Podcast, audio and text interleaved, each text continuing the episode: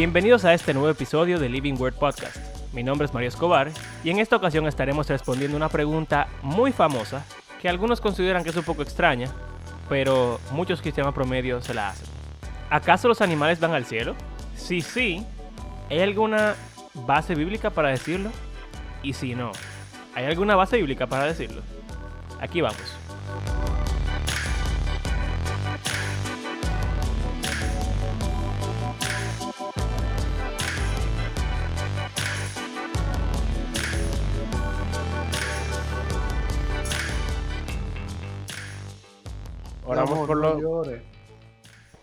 André Bora. Y, hermano, voy a orar yo, voy a orar yo. Espera tú para que llegue. Ustedes verán, voy a orar. Padre, te damos gracias por la oportunidad que nos das de poder eh, hacer este podcast. Te- lo ponemos en tus manos y te pedimos que tú nos mantengas humildes y enfocados en que el objetivo es darte la gloria a ti y que podamos aprender a amarte a ti y a, nuestros, a nuestro prójimo. Pedimos de manera especial por el gato de Mario y su problema de visión y también por Katana que tiene un- una bacteria. En el nombre de Jesús, amén. Amén. Estamos hablando por animales ahora. Intencionalmente. ¿Tú crees que no se debería No, eso yo no lo, no, eso yo no lo, eso yo no lo veo mal. Eso, eso, eh, porque para mí eso tiene Espérate, vamos a guardarlo para el podcast. Vamos a guardarlo para el podcast. Comenzar uno de una vez, ahí. empiece uno de una vez. En verdad, debemos comenzar con esa oración. Pues ya empezamos entonces. Señores, estamos al aire ya, eh, o sea, en vivo o estamos grabando, no sé. Mi nombre, ah, aquí está Asha con nosotros. Mi nombre es Mario Escobar Hola, y estoy aquí con mis compañeros. Abraham Sánchez. Y Andrés Fulcar. Y hoy tenemos una conversación sumamente especial para nosotros. Especial porque hay algunas personas que no están muy emocionados por ella, hay otros que sí, y hay otros que están viviendo situaciones que hacen que esta conversación sea importante. Y como habrán escuchado, nosotros hicimos una oración antes de iniciar nuestro episodio y Abraham pidió por gatos. Andrés, ¿tú crees que está bien orar por animales? Espérate, antes de yo responder esa pregunta. eh, está bien, te la voy a responder de una vez. Sí, yo creo que está bien orar por los animales. Ahora pregúntame por qué. ¿Por qué? Porque la oración es un trabajo en nosotros, no en Dios. Yo no estoy convenciendo a Dios de que cuide de su creación. Yo estoy confiando, confiándole algo a Dios y dejando algo en sus manos, lo que es el acto que realmente honra a Dios, eh, o parte de una- uno de los actos que honran a Dios cuando nosotros oramos. Yo estoy tomando algo que yo pudiera agarrar y volverme loco haciéndolo yo y lo estoy poniendo en manos de él y confiando en él, por esa parte. Bueno, pero tú estás totalmente de acuerdo. tú estás- problema. tú estás partiendo de un punto de vista en- acerca de la oración.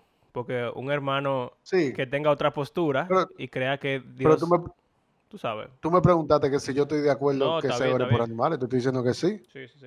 En verdad, el la oración es un tema interesante. Deberíamos hablar de la oración, en verdad.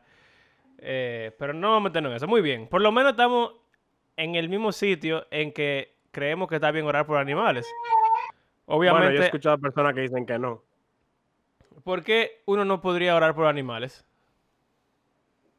Como que eso no es relevante en una oración. Como que el Señor, o sea, no sé el argumento exacto que utilicen, pero sí, me imagino que tiene que ver con que para Dios no es importante tú hablarle sobre un animal. Yo, No yo creo que hay tres, hay tres tipos de personas. Ok. Y mi hija está comiendo queso y eso la pone feliz. Qué bueno. Eh, mi amor, Eso es feliz. Eh, hay tres tipos de personas, yo creo. O tres tipos de cristianos. De cristianos que, que, que es obsesionado de manera de medida con los animales y está el cristiano que... El, es el primero. El segundo es el cristiano que, que entiende que el animal es un objeto más, que ese está mal, obviamente. Yo creo que el primero también está mal. Y el último es el cristiano que yo entiendo que ve a los animales de, una manera balanceada, o sea, que sabe que son criaturas de Dios, creadas por Él para su gloria y que fueron encomendadas o, o confiadas a nosotros para cuidarlas. Pero no son, por ejemplo, un hijo, ni nada de eso, porque no tienen alma, es diferente, pero sí nosotros debemos cuidarlo con el mismo deseo, la misma, con el mismo respeto. Yo entiendo que eso es el balance, pero hay dos tipos de gente, está, está los otros dos tipos de gente que son los desbalanceados. Uno de ellos es lo que dice, el que dice lo que dice Abraham, y es por eso, porque entienden que si los animales son como, como una televisión, porque hay que orar por una televisión. Bueno, en verdad, eh, en verdad uno pudiera orar por la televisión también, pero bueno. Porque no, la televisión se arregle mágicamente. o porque la puedan Dios- arreglar y Dios que, y no se pierda el dinero, ¿tú sabes? Bueno, está bien. No dudo que hay gente que ora así, pero Ok. Está fuerte, ¿eh? Hay un problema en corazón ahí. Este día estaremos hablando, respondiendo una pregunta que yo he escuchado muchas veces. Supongo que ustedes también, y quizás nuestros oyentes se la han hecho o la han escuchado también. Y la pregunta es si los animales van al cielo. ¿Quién va a dar la respuesta de cristiano promedio, por favor? No. yo creo que, que Andrés lo dice sencillo. O sea, como que el cristiano promedio se la hace. Porque aunque algunos piensen que quizá la pregunta es estúpida, la gran mayoría de gente se la hace. Por ejemplo, recientemente conozco de alguien que se le murió el perrito. eh, ellos ni siquiera son creyentes. Y están muy tristes, obviamente. Y la mamá, para consolar a la hija, le dice, pero no te preocupes, que ahora e- ella está en el cielo. Eh, o sea que ni siquiera en el ámbito cristiano, y a- aún se utiliza eso de un- ese concepto de animales en el cielo. Y como cristiano, quizá uno asuma eso que dijo Andrés. Bueno, el animal no tiene alma, entonces los que tienen alma son los que van para el cielo, pues los animales no van al cielo. O sea que aunque yo me hago la pregunta cuando se me muere una mascota que yo aprecio, inmediatamente yo me respondo a mí mismo y digo, no, no tienen alma, no van al cielo. Eso es lo que yo digo. No es que es estúpida la pregunta, es que es torpe. Y cuando digo que es torpe, es que es hecha. No, no, pero escucha, lo que pasa es que la gente. Yo tengo un problema con la gente que se ofende con las palabras. Lo que pasa es que, lo que pasa es que como que tú me digas di que no es azul, claro, es celeste. No, pero por eso mismo. Hay una diferencia. Lo que pasa es que tú eres hombre y tú no ves los colores igual. Pero si tú fueras diseñador, tuviera la diferencia. Yo soy diseñador. Bueno, por ahí muy mal entonces, porque si no ves la diferencia entre azul y celeste. Ok, entonces, ¿qué? no es estúpida, es torpe. ¿Por qué es torpe la pregunta? Cuando digo torpe, no es por ofender a la persona que se lo haga, sino porque torpe, que la pregunta es torpe, significa que no está. Cuando tú te haces una pregunta y tú se la haces a otra gente, tú la haces porque tú no has encontrado la respuesta. La respuesta, perdón. Entonces, eh, la torpeza está en tú hacer una pregunta sin tú mismo analizarla. Es como yo preguntar, ¿y por qué hay que darle ese botón para que prenda? Y el botón, y el botón dice encender. ¿Tú Ok. entiendes? O sea, porque tú no has leído que ese botón es el que dice encender. Eh, yo creo que es eso. O sea, no es que es estúpida, es, es torpe, pero al mismo tiempo, y, y esto yo lo he leído desde la vez que nosotros hablamos, eh, vamos a decir, socializándolo con mucha gente. Realmente es una pregunta sentimental más que otra cosa. Una pregunta a, hope, a wishful thinking. Una pregunta como de, oh, y sí, yo no creo que, y lo digo, no creo de verdad, yo por lo menos en mi entorno, que haya una sola gente que pregunte eso y de verdad crea que la respuesta puede ser que sí. ¿Tú, tú de verdad caso. crees eso? No, no, eso no es así. Yo, lo- de- en mi Yo, yo entorno, conozco, yo conozco gente, yo conozco gente que de verdad se hacen la pregunta y esperarían o quisieran creer que la respuesta es sí, no simplemente como que ah, No, pero- eso son dos cosas diferentes. Una cosa es que tú hagas la pregunta y tú quisieras que la respuesta fuera sí, y otra cosa es que tú hagas la pregunta y tú estés seguro que la respuesta es sí. Bueno, pero que tú nunca vas a... O sea, no, ok. Una gente que no sabe la respuesta de algo, la pregunta porque quiere saber. O sea, hay, hay gente... O que yo estoy de acuerdo contigo. O que hay quizás tú puedes respondértela así y tú consideres que como cristiano promedio tú no tienes mucho conocimiento y tú asumes que la respuesta es no, pero quizás tú no estás seguro. Y tú como tienes esperanza de que fuera así, quizás le pregunta a alguien que sepa un chismán para ver qué dice, a ver si, Hay, si hay se muchas da lo razones que tú querías o si no. hay muchas razones para preguntarla. Para mí es un poco torpe, pero eh, entiendo que sí hay razones para preguntarla. Lo he entendido en las últimas semanas mientras lo he ido eh, socializando, porque para mí era muy, muy, muy estúpida esa pregunta.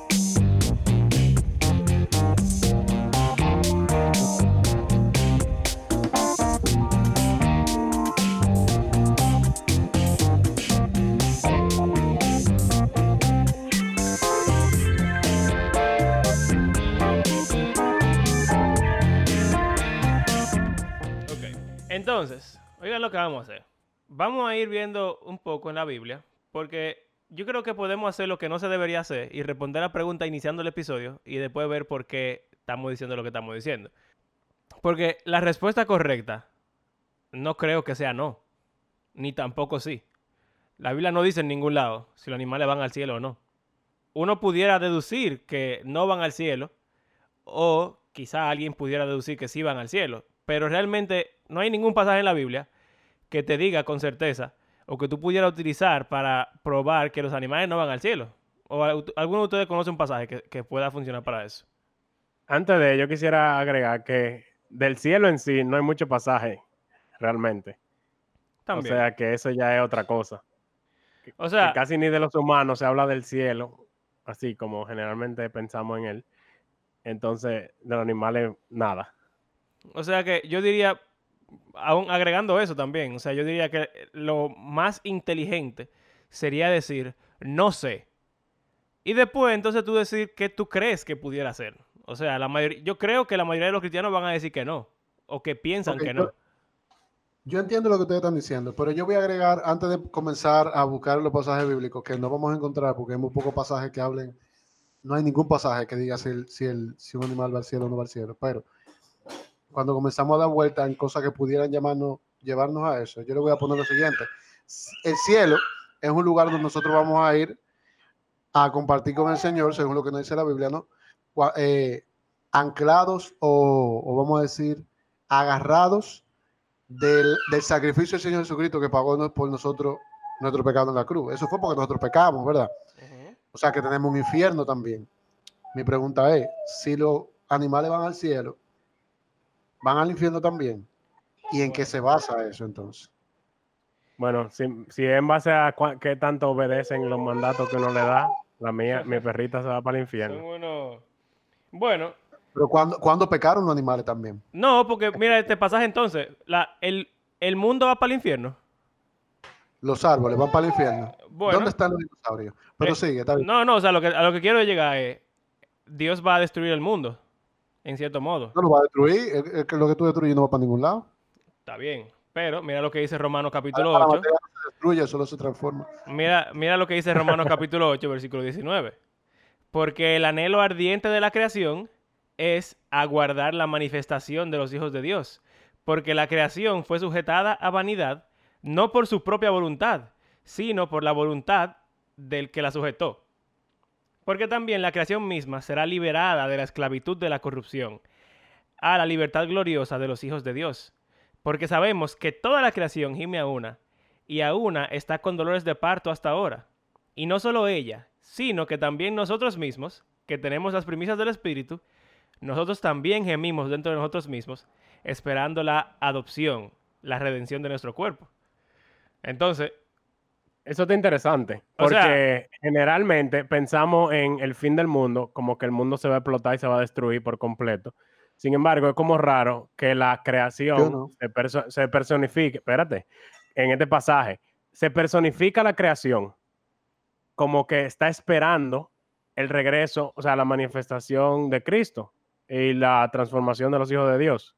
Eh, no me recuerdo la palabra exacta que usa el pasaje, pero es raro que, el anhelo de la creación sea ser destruida, sino más bien como ser transformada. Exacto, o sea, lo que dice ahí es que el mundo, el, universo realmente, quiere ser restaurado, quiere, básicamente está diciendo que el mundo quiere resucitar con nosotros. Si tú lo lees. Bueno, pero lo que pasa es, lo que pasa es que yo creo, porque ¿qué dice Salmo, Salmo 19.1? Salmo 19.1 dice, los cielos cuentan la gloria de Dios y el firmamento anuncia sus obras, o la obra de sus manos. Sí. Eh, y eso es literal, o sea, los cielos están hablando y diciéndole, o sea, no, eso es una figura. Están, están personificando algo que no es personificable y eso lo hace, lo hace, vamos a decir, poético para, para contar algo o para, porque eso se hace para tú embellecer la idea de que los cielos son tan lindos que tienen que, o sea, tiene que haber alguien, o, son tan maravillosos que tiene que haber alguien que le haya puesto la mano y lo haya creado. O sea, claro.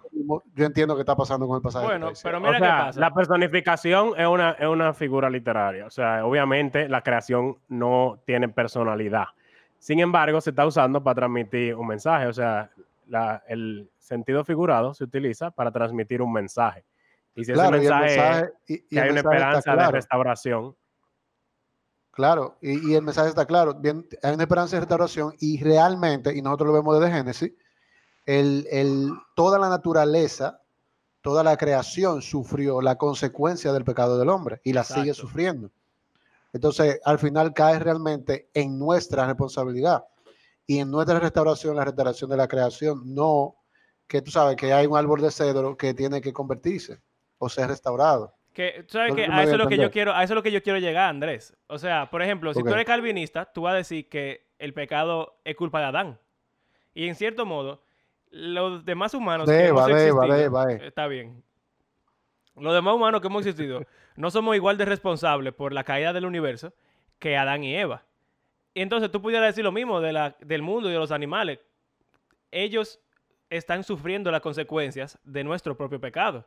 Y el pasaje dice, lo voy a repetir, dice, no solo ella, no solo la creación, sino que también nosotros eh, estamos esperando la adopción y la redención de nuestro cuerpo. O sea que, así como los humanos estamos esperando la resurrección de los muertos, es tener cuerpo glorificado, entonces, eh, sí, gracias. Entonces, a- de igual forma, esa restauración que Cristo va a traer involucra a la creación. No, no estoy diciendo que la creación está realmente hablando, aunque pudiéramos hablar de eso en algún momento, pero el punto del pasaje es que igual como nosotros tenemos una esperanza de ser restaurados, también el mundo. Y el mundo, ¿qué incluye entonces? ¿Incluye árboles? ¿Incluye animales? ¿O, o qué es lo que es el mundo? El aire nada más. La materia, como No, decía claro. Andrés, solo se, no se crea, se destruye, se transforma. Pero, pero es lo que tú dices, o sea, si, no, si nos ponemos necios, eso mismo que tú acabas de decir, yo puedo decir, ah, bueno, sí, el mundo incluye los animales, incluye los árboles, incluye las bacterias, incluye los microorganismos, Exacto. incluye cual- la, cada célula detrás de cualquier, el, el- ¿cómo se llama, Abraham? El animal El coronavirus. El- el bueno, los coronavirus. virus, todo ese tipo de cosas, o sea, y, y, y yo me voy a lo mismo, o sea, lo que tú estás diciendo es real, pero me voy a lo mismo, eh, todo cae en manos de nosotros, por eso es, digo, no sé si tú quieres volver al tema de los animales ahora o tienes algo que terminar de desarrollar. Eh, no, déjame terminar de escucharte. ¿Qué te iba a decir? No, que por eso mismo que yo siempre, eh, como que cuando yo analizo el tema de los animales, el cielo, del futuro de los animales, lo que me, lo que me da a entender es que la gente no entiende realmente lo que pasó con, lo, con la creación y, y lo que, y lo que implicó eso para nosotros como, como algunos predicadores nos llaman el, el clímax de la creación, otros nos dicen el, la, parte más importante, el pináculo, pero la, la verdad es que nosotros somos el ente, el único ente responsable al final de, que fue, de lo que fue creado. Sí, es y- correcto. Y entonces yo lo que digo, la gente no entiende realmente que cuando el Señor creó, te creó a ti, a mí, creó los animales, creó los árboles, creó la naturaleza en general, para que le diera la gloria a Él. Parte de darle la gloria a Él era cuidar eso.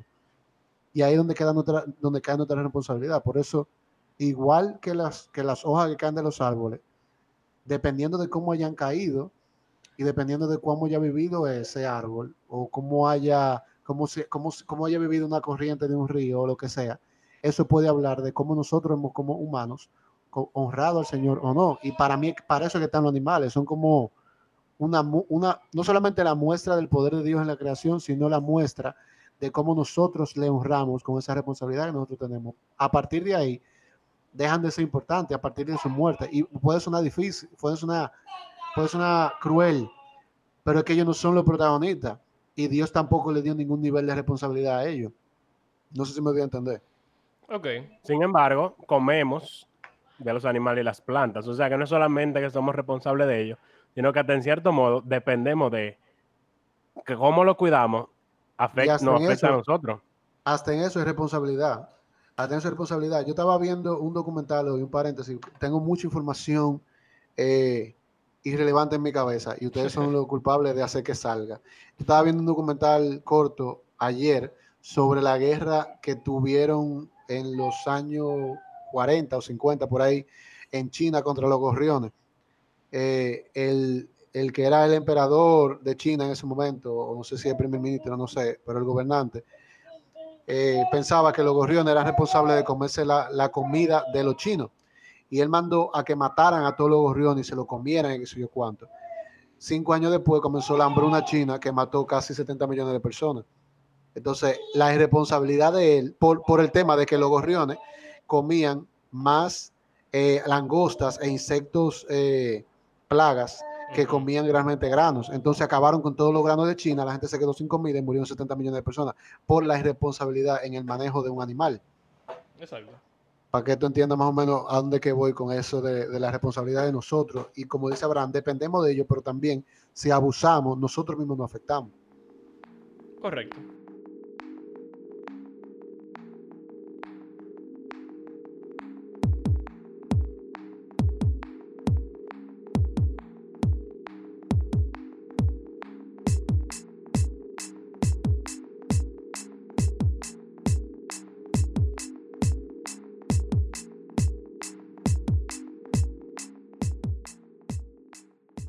Ok, entonces eso da pie, eso de la importancia de los animales, a cómo yo quiero que respondamos esta pregunta para que al final del episodio podamos tener bases bíblicas para decir un veredicto final, más o menos. O sea, obviamente no somos Dios ni nada de eso, pero tú entiendes. Eh, entonces, lo primero que yo quisiera que respondamos es si los animales son importantes. Y ya tú dijiste que son importantes para nosotros, obviamente lo son, como ya ambos mencionaron. En Génesis 1 dice que tenemos, bueno, en Génesis 9 dice que no tenemos que comer. Y si no nos comemos, nos vamos a morir, en cierto modo. Entonces, obviamente son importantes. Pero, ¿qué tan importantes son para Dios los animales? ¿Ustedes creen que para Dios son importantes los animales? ¿Y qué nivel de importancia tienen? Claro, claro que son importantes para muchísimas cosas en diferentes rubros. Pero sí, importantísimo. ¿Cuál es la importancia que tienen los animales para Dios? Estoy buscando, espérate, estoy buscando un versículo. Bueno, lo voy a parafrasear. Es Isaías eh, 45, 18, que dice que Dios que creó la tierra no la hizo en vano. Él la hizo para ser habitada. Él es el Señor y no hay otro. O sea que para mí eso no solo implica humanos, sino también plantas, animales, aves, peces. O sea, él creó el mundo como lo hizo, porque así era que él, o sea, ese era su propósito. O sea que si él lo hizo así, tiene una importancia y un valor para él que siga siendo así. Ok. ¿Qué tú crees? Eh, sí, definitivamente. Creo que Dios no hace nada sin razón y sin motivo. Y obviamente en ese sentido tienen importancia. Pero también yo creo que Dios es un ser sentimental. Y el mismo amor que Él siente por nosotros, es muy fácil como cristiano decir, ah, Dios me ama, qué sé yo qué, y hablar de Dios como un padre y todo eso, porque somos humanos y la Biblia habla mucho de Dios y nosotros. Pero realmente Dios cuida de toda su creación como un padre amoroso. Entonces, yo creo que Él tiene un amor especial por, no solo por los animales, por las plantas, Sí. por, por todo, porque Él lo hizo. Y Él es el Bueno, autor se de eso. ve en el Sermón del Monte y en Lucas, en otro pasaje también, él habla sobre el afán y la ansiedad. Y el ejemplo que utiliza es que Dios cuida de la Exacto. creación. Al igual que en el Salmo 100, eh, 104, habla, y Job habla mucho detalle de cómo Dios tiene cuidado de su creación activamente. Sí, yo que tengo si él no lo hiciera, se muriera. ¿Qué te iba a decir, yo, Andrés? yo creo, yo, yo iba a decir que sí, que es importantísimo. Yo sí no creo, y primero, es importantísimo ¿por qué? Porque de nuevo, Dios creó las cosas, todo lo que creó, y, y en esto a veces los cristianos nos perdemos, eh, y el humano en general también se pierde. Eh, Dios creó las cosas para su gloria. O sea, puede oírse en, en- en los ojos humanos, eh, como, o en el oído humano, perdón, que son los que oyen, no los Sí, porque los ojos no puede oyen. oírse como, exacto, puede oírse como, ah, pero qué tigre más, tú sabes, más, más narcisista, que él creó todo el mundo para, todo el universo para su gloria. Bueno, tú puedes creer que él es narcisista, pero él es Dios, y él fue el que creó y tiene el poder para eso, y él lo hizo porque esas cosas eran, están diseñadas para traer gloria a él, para que se vea su grandeza. Eh, y yo creo que esa es parte de la importancia. Obviamente, lo que tú lo que te están diciendo es cierto. O sea, él cuida de la, de la naturaleza, cuida de las aves, cuida de su creación. Y yo no creo que lo haga, aquí es donde yo difiero, aunque sí tiene un amor especial y todo eso, yo no creo que lo haga por, por amor hacia ellos, más que por fidelidad a su persona. Él no, él no nos puede exigir a nosotros que nosotros seamos responsables con los animales si Él no lo está haciendo. Él no puede exigirnos a nosotros, a nosotros cuidemos la naturaleza si Él, que es el que tiene el poder de hacerlo en primer lugar, no simplemente se olvida de la naturaleza y la deja en manos de nosotros. Eh, entonces yo creo que como todo lo que, lo que sale del carácter de Dios, y esta es mi opinión, no, es una ley, eh, sale en primer lugar eh, siendo fiel a su carácter y a su forma de ser como un statement, como un statement, vamos a decir, a, a, toda, a todo lo demás que él dice en la Biblia, de cómo nosotros debemos ser, de por qué debemos ser de esta forma, de, de por qué él exige esto. Y él lo exige porque él lo da, porque él tiene la capacidad de darlo, porque eso es lo que es su persona. Obviamente, eh, ese mismo versículo que dice Abraham, eh, en, eso es Mateo 6, Mateo 4. Eh, Mateo 6. Mateo 6. Él, él habla de algo, para mí ese versículo es sumamente sorprendente, porque o ese pasaje para mí es sumamente revelador y sorprendente, porque para mí el del balance ahí. A veces nosotros nos vamos por la nueva era de que Dios está en las piedras, Dios está en el aire, Dios está en las nubes. Dios no, él da bien claro ahí, señores, ustedes son mi creación más importante. Porque ustedes yo, yo mandé el aliento de vida y por ustedes yo mandé a mi hijo a morir en la cruz. Ustedes son los que llevan mi mensaje y ustedes son los que van a habitar conmigo aquí en el cielo. Ahora, yo cuido también a todos los demás. Miren, y, y como yo cuido a todos los demás y son y son tan, y yo soy tan delicado con todo eso, ¿cómo no?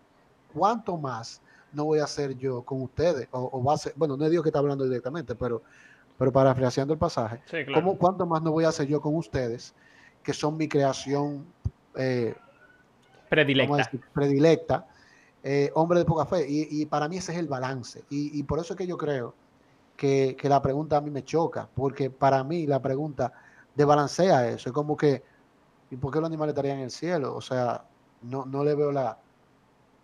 Está bien, sentimentalmente nosotros tenemos una relación y creamos un bond con nuestros animales y los amamos y los queremos y duele cuando se van y tenemos memoria y recuerdos y ellos tienen personalidad y todo eso, pero ¿cuál sería el propósito de un animal en el cielo? O sea, a nivel de lo que nosotros vemos que es la relación de Dios con nosotros. Si hay en el cielo al final, Él no nos lo quiso decir, porque no lo dejó en ningún lado en la Biblia, y están ahí de nuevo para su gloria y para donar el cielo también.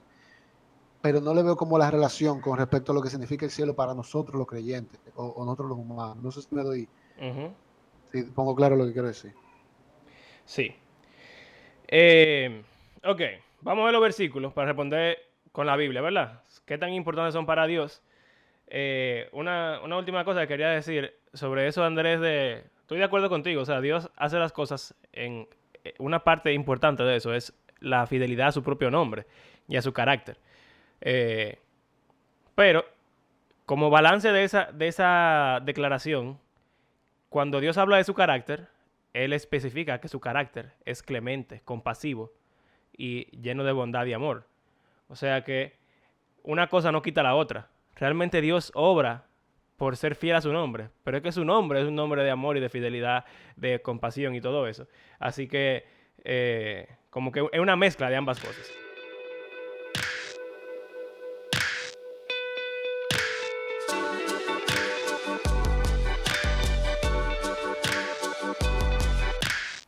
Gracias por acompañarnos en este episodio. Como pudieron darse cuenta, la conversación se ha extendido un poco y ni siquiera hemos empezado a hablar acerca del tema por lo que la estamos dividiendo en dos episodios. Si les interesa la conversación, no se pierdan el podcast la próxima semana.